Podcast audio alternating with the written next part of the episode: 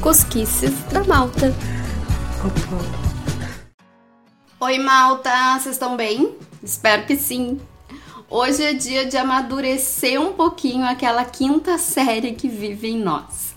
Quem tem um mínimo de informação sobre Portugal já se deparou com o vídeo sobre a Feira da Foda. Ai, não é muito bom. Eu lembro que logo que eu vim pra cá, eu recebi esse vídeo de umas seis pessoas diferentes. Ai, pois é, tem muita coisa por aqui que bate forte em quem tem uma maturidade duvidosa. Maravilhosa, muito me identifiquei. Mas é óbvio que a Feira da Foda não é nada disso que vocês estão pensando. E na verdade, ela é uma das festas populares mais conhecidas da região norte. E é sobre isso que eu vou falar hoje. Eu sou a Melina e esse é o novo episódio do Cusquices da Malta. E esse podcast tem um oferecimento da DB Services Portugal, o apoio ideal para a transformação digital da tua empresa. E olha, tem diversas vagas abertas para os profissionais da área de tecnologia, tanto para quem já está em Portugal, quanto para quem está no Brasil e quer vir para cá. Acessem dbservices.pt e acompanhem DB Services Portugal nas redes sociais que a galera posta tudo por lá. Quem sabe não tem uma bela surpresa reservada para tua carreira em 2022? Eu acho muito bom. Bom, como eu disse, a Feira da Foda não é essa bandalheira que vocês estão pensando. Embora aqui em Portugal foda tenha o mesmo significado do que no Brasil, nesse caso não é bem assim. Ai, ai, ai. Na verdade, foda a monção é o nome popular do prato cordeiro à moda de Monção. Para quem não sabe, Monção é uma vila portuguesa que fica no distrito de Viana do Castelo, lá no norte, já na divisa com a Espanha. Aliás, eu falei dessa região no episódio sobre festas populares. Lembram que eu disse que era uma região linda? E em que, inclusive, Viana do Castelo era um lugar que tinha muitas festas para conhecer? Aquela região é conhecida como Alto Minho, por isso os portugueses dizem que esse prato é uma tradição minhota. Ai, eu amo essa palavra. Ai, que amor! Mas como uma coisa tão simples e tradicional virou um dos maiores memes de Portugal. Para entender isso, a gente vai ter que voltar um pouquinho no tempo. Nas pesquisas que eu fiz foi difícil encontrar o período exato, mas conta a história que na época de festas, principalmente Páscoa e Natal, as pessoas que não possuíam rebanhos iam até as feiras para comprar o cordeiro. Vivo, claro, né? Vocês acham que é como hoje, que vai no mercado e já tá tudo mortinho pra dar menos culpa? Então, tipo, é uma bosta, né? Enfim, a galera ia comprar os bichinhos e, claro, o preço variava conforme o tamanho do cordeiro. Por isso, os comerciantes, muito espertalhões, costumavam colocar sal na ração dos coitados dos cordeirinhos para que eles bebessem mais água e assim se apresentassem mais robustos na hora da venda. Isso é putaria. Claro que quando o comprador chegava em casa e via o bicho desinchando aos poucos, descobria a vigarice e exclamava: que grande foda. O sotaque talvez não seja exatamente esse. Ai, eu dei uma gaitada alta aqui no meio da sala. E foi assim que o cordeiro virou foda. Mas vamos falar mais do prato em si. A base é o cordeiro assado no forno a lenha e arroz. Até aí, nada de extraordinário. Mas a confecção tradicional mesmo, aquela roots, leva três dias. Já diria esse menino, tô passada! No primeiro dia, o cordeiro fica de molho em água e limão. Nos outros dois, ele fica marinando numa mistura de alho, vinagre tinto, pimenta branca, coloral e louro. Aqui eu acho que pode dar uma variadinha nos temperos conforme a pessoa que faz. Eu encontrei receitas que levam vinho branco e salsa, por exemplo. Então, talvez vocês encontrem isso também. Aí, ah, uma observação importante gastronômica e cultural.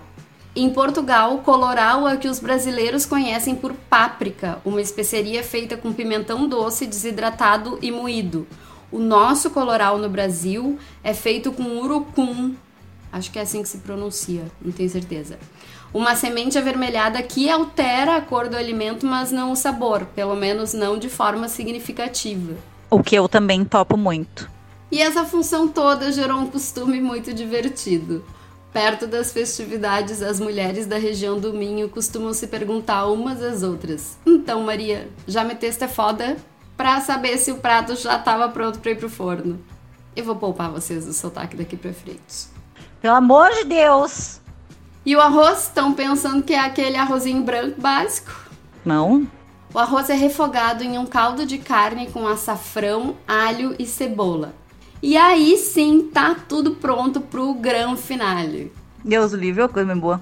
O prato é assado em um alguidar de barro vermelho. Vocês já tinham ouvido essa palavra? Eu, obviamente que não, né? Com todos os meus dotes culinários. Mas alguidar é tipo uma tigela que tem o diâmetro da boca maior que o diâmetro do fundo. Perceberam? É. Não sei. Então, por baixo vai esse arroz refogado, ainda com o caldo bem quente, e por cima o cordeiro. Isso vai no forno a lenha, e conforme a carne vai assando, aquele caldinho que sai vai ajudando a dar um sabor todo especial pro arroz. Que convidativo ele. Deve ser uma loucura. Não à toa tá entre as sete maravilhas da mesa de Portugal. Aliás, fofoca de bastidores. Parece que a organização do concurso não aceitou a candidatura com o nome popular do prato. Por isso, no site das Sete Maravilhas está o nome original e sem graça: Cordeiro à Moda de Monção. Mas, ah, queria muito, imagina! E foi em 2017 que a Confraria da Foda. Senhor, me dê maturidade para terminar esse programa. Sim, tem uma confraria muito legal responsável por propagar essa tradição gastronômica. Ai, tô, tô com sorriso nos beiços aqui, rindo à toa. Voltando, em 2017, essa confraria realizou pela primeira vez a nossa Feira da Foda. A última edição antes da pandemia, em 2019, reuniu nada menos do que 35 mil pessoas. Tá bom para vocês? Para vocês terem ideia, Monção, onde acontece a festa, tem em torno de 3.500 habitantes. Tudo de bom. Bom, mas se não rola o que parece, o que que rola então? Tudo aquilo que uma boa festa popular costuma ter. Muita comida, muita bebida, shows folclóricos e musicais. Aliás, para mim, uma das coisas mais legais é justamente o hino da feira, que não só dá vontade de sair dançando, como conta a origem do nome. Eu vou colocar um trechinho só para dar um gostinho para vocês e torcer para as plataformas não me derrubarem por direitos autorais. Mas vou deixar no Instagram o link para o vídeo no YouTube. Agentes da burguesia vinham a pias à feira E toda a gente queria um carneiro de primeira E lá vinham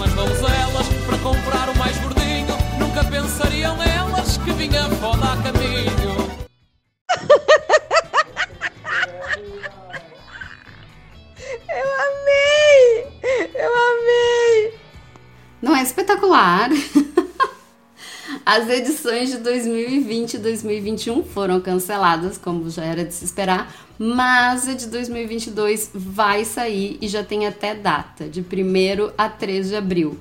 E eu não sou nem louca de perder. Até porque quem já foi diz que é mesmo imperdível. Ouçam a opinião da Sabrina, gaúcha, que está em Portugal desde 2018 e teve lá na última edição. Olá, malta! Bem, estou aqui então, Sabrina Silva, TB Services Portugal, para contar um pouquinho da minha experiência como participante, digamos assim, da Festa da Foda. é um, um bocadinho estranho, né? A festa da foda. Bom, a começar que eu tive que contar pro meu pai que eu ia à festa da foda e explicar para ele, né, que não era bem isso que ele estava a pensar. Passado alguns segundos, ele entendeu o que era a festa da foda e desejou então que fosse uma boa festa, mas até ele perceber o que era, foi um bocadinho estranho. Bem, a minha experiência então na festa da foda ela foi muito boa, tá? Acho que vale muito a pena a experiência. Eu fui uh, em meados aí de 2019, antes da, da pandemia, né? Tinha bastante gente no evento, bastante gente, várias bancas, assim, barraquinhas de comida, uh, sendo que uma delas é o prato principal. Uh, a minha dica é planear bem a ida à festa, chega cedo, né? Chega cedo para aproveitar as coisas que tem lá da festa, porque tem bastante atividade para as crianças, né? Para os miúdos, como dizem aqui, né? Tem bastante atividade externa, se não estiver a chover.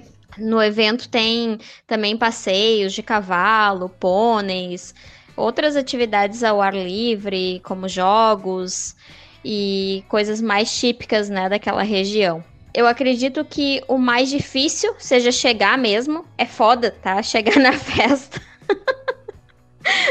ah, com perdão da brincadeira, mas é, é isso.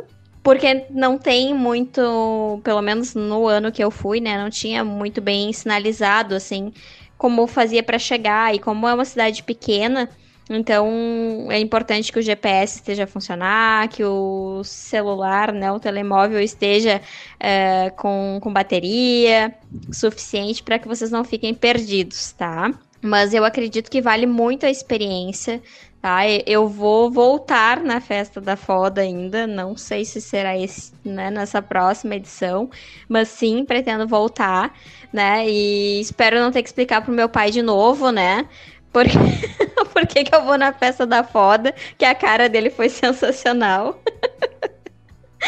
uh, mas eu acredito que vale a pena, sim, tá? Participar de todos esses eventos que, que surgem, né? Que surgem aqui em Portugal, porque fazem parte da cultura portuguesa a gente consegue perceber muito bem, assim, né, os costumes, a, a questão da, dos pratos que são servidos também em determinada região.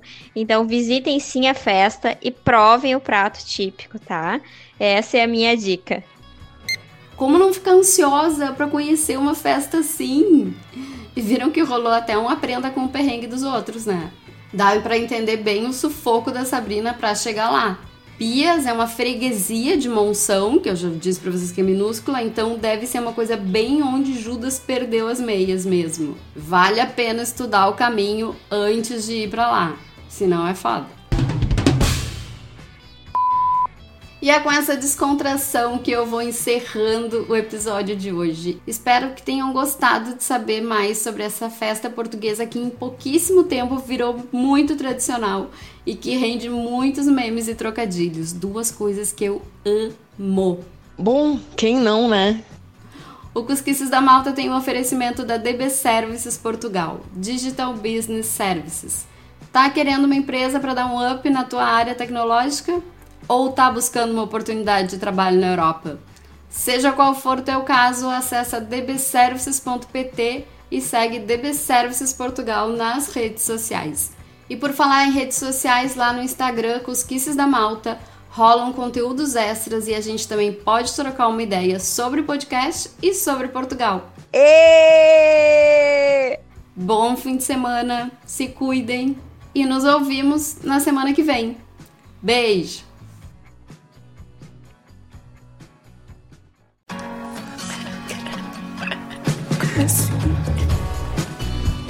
Cosquices da Malta.